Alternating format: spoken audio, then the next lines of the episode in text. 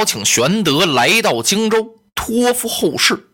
现在刘表这个病啊，已经是奄奄一息了，堪堪不行了。他想把荆襄九郡让给玄德，玄德不忍夺同宗之基业，他是坚决不受啊。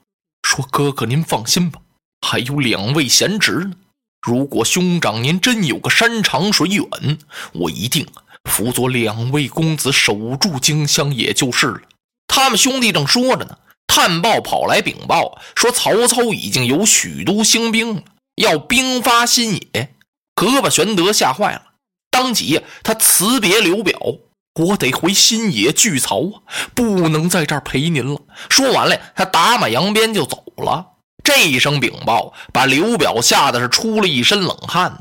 这病更重了，他知道自己不行了，赶忙把蒯越大夫请来了。请蒯越执笔呀，写一份遗嘱。他要让他的长子刘琦做荆襄之主啊，并请刘备、刘玄德呢辅佐大公子刘琦镇守荆襄。这遗嘱刚写完啊，可把蔡瑁和蔡氏给急坏了。蔡氏这么一瞧，什么荆襄九郡传给刘琦了？那我儿子刘琮怎么办呢？他当时告诉蔡瑁、蔡中、蔡和，一个守住大门，一个守住二门，一个把住后门。今儿个我非让刘荆州把这遗嘱给我改过来不可。蔡氏这话刚说完，有人进来回禀，说是江夏大公子刘琦呀，听说父亲病重，前来探望。蔡氏一听什么，告诉他的兄弟蔡瑁，把刘琦给我挡回去，不许他进门。蔡瑁往大门口这一站，带着好多武士挡住了刘琦的去路。哎，大公子，您干什么来了？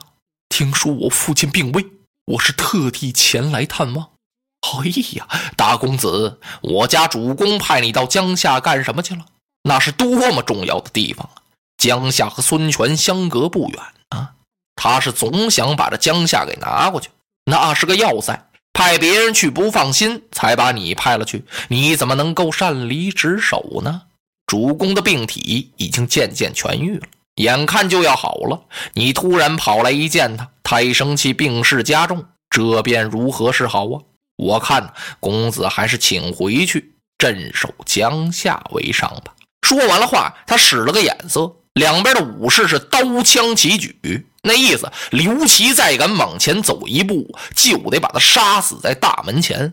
刘琦就明白了，这是不让自己和父亲见面呢。他朝着这大门是放声痛哭啊，哭了一阵子，也没有别的办法，只好上马回江夏了。这个事儿让刘表知道了。刘表在病榻上一听说是长子来了，蔡瑁都不让进门，他这么一急一气，是气绝身亡啊。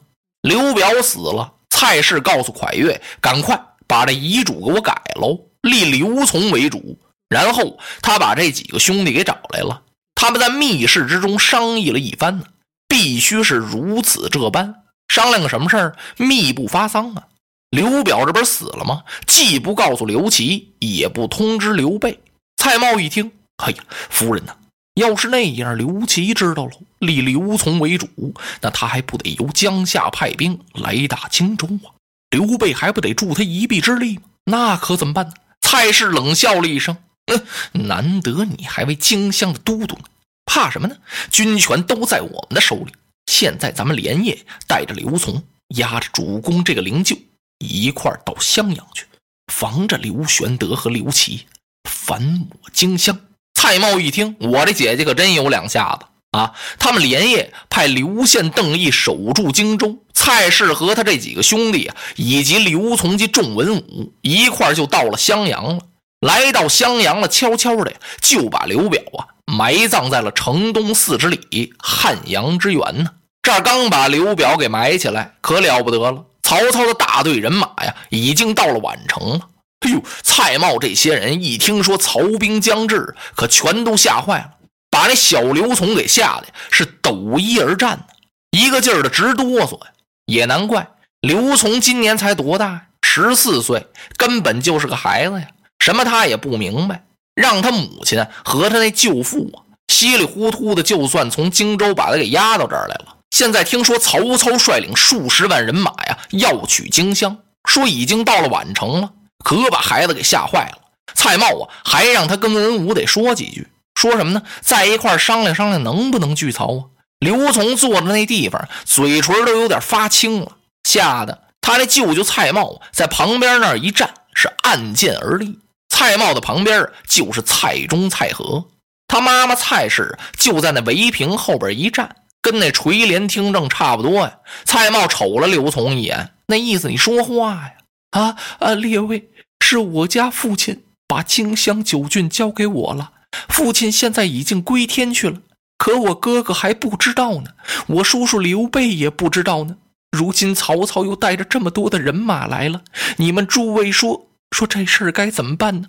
这几句话差点把蔡瑁给气趴下，心说你瞎说些什么呀？我让你坐这儿给我说这个呀？这时候众文武就议论开了，他们议论什么呢？这不能打呀，赶快投降吧！公子要不降，咱这荆襄就完了，就得让人家曹操给土平了。哎，一个休想得活呀！其中啊，说的有理有据的，就是这个王粲呢。他走到刘琮的跟前，此人生的是瘦小枯干，但是他口才很好，说是公子啊，为今之计只有投降啊，才能把荆襄保住。现在天下大乱，豪杰并起，苍卒之际强弱未分呢，是人各有各心。此时家家都想称帝，人人都想做公侯啊。我听说曹操这个人乃当世之俊杰，此人智谋出众。他催袁绍于官渡，屈孙权于江外，逐刘备于陇西，破乌桓于白登啊！曹丞相用兵如神，不可胜数。我们今天只有卷甲倒戈，应天顺命，方为上策！这意思就是把荆襄九郡双手献给曹操，投降了，咱们就都活命了。刘琮一听啊，我父亲刚把荆襄九郡交给我，我刚坐在这椅子还没热乎呢，我就投降了。哎呀，刘琮轻轻摇了摇头啊。这时候，他那舅舅蔡瑁正瞪他呢，意思好像是说王粲这话说的对呀，还是投降吧？你怎么摇头呢？正在这时，班中闪出一人，列公之言皆为谬论，你们说的都不对。公子啊，我们绝不能降，现在应该急发哀书，报于江夏。请大公子刘琦前来为荆襄之主，然后再请玄德公辅佐李氏，北可拒曹军，南可敌孙权，方保我九郡平安。如今若降了曹操，乃是下下策呀！操如虎狼，居心叵测，贪而无厌，他不用一兵一卒，唾手而得荆襄。纵兵南下，其野心可是，霸业必成啊！公子，你我将死无葬身之地呀！现在是降则亡，战则胜，万万不能投降曹操。这几句话说的，蔡瑁是火冒千丈了。什么？李龟，你好大胆子呀！主公有遗嘱啊，让刘琮公子为荆襄之主，你敢给改喽？啊呸！蔡瑁，你们姐弟狼狈为奸，操纵荆襄之军权，要挟我家公子刘琮啊！他一个孩子，他知道什么呀？应该荆州主是大公子刘琦的，你们把遗嘱给改了，你还以为我不知道吗？哎呦！蔡瑁一想要坏呀，把这老底儿要给揭出去，这还了得？好大胆！李龟威严耸听，背主妄为呀！说着，蔡瑁手起剑落，把李龟先生给杀了。我看谁还敢说什么？再有多言乱语，就跟李龟的下场一样。众文武一看，全都吓坏了。这谁还敢说什么呀？跟着呀，这又呛呛刚才那投降的事儿了。刘琮没主意了，列位，等我问问我的母亲吧。他这话刚说完，蔡氏由打屏风后面就转过来了。这蔡氏感情生来有个毛病，总爱在屏风后边站着，专喜欢呢听人家背地里说些什么。今儿个他已经在那站了半天了，听刘琮一说这句话，他过来了。儿啊，这众位大人把话说得很清楚了，何必还要和为娘我商量呢？我看就依王先生，咱们投降吧。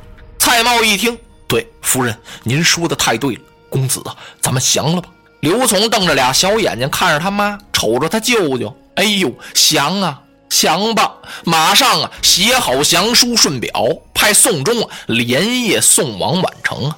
宋忠拿着这降书就跑到宛城来了。到这儿一见曹操，曹操一听什么荆州刘琮投降了，哦 哦哦，想得好！他当时摆宴款待宋忠，又赏了他许多东西。曹操亲口告诉宋忠：“回去告诉你家公子刘琮，我让他永为荆襄之主。”落花葬黄冢，花蝶各西东。千年之后的我，重复着相同的梦。恍惚中。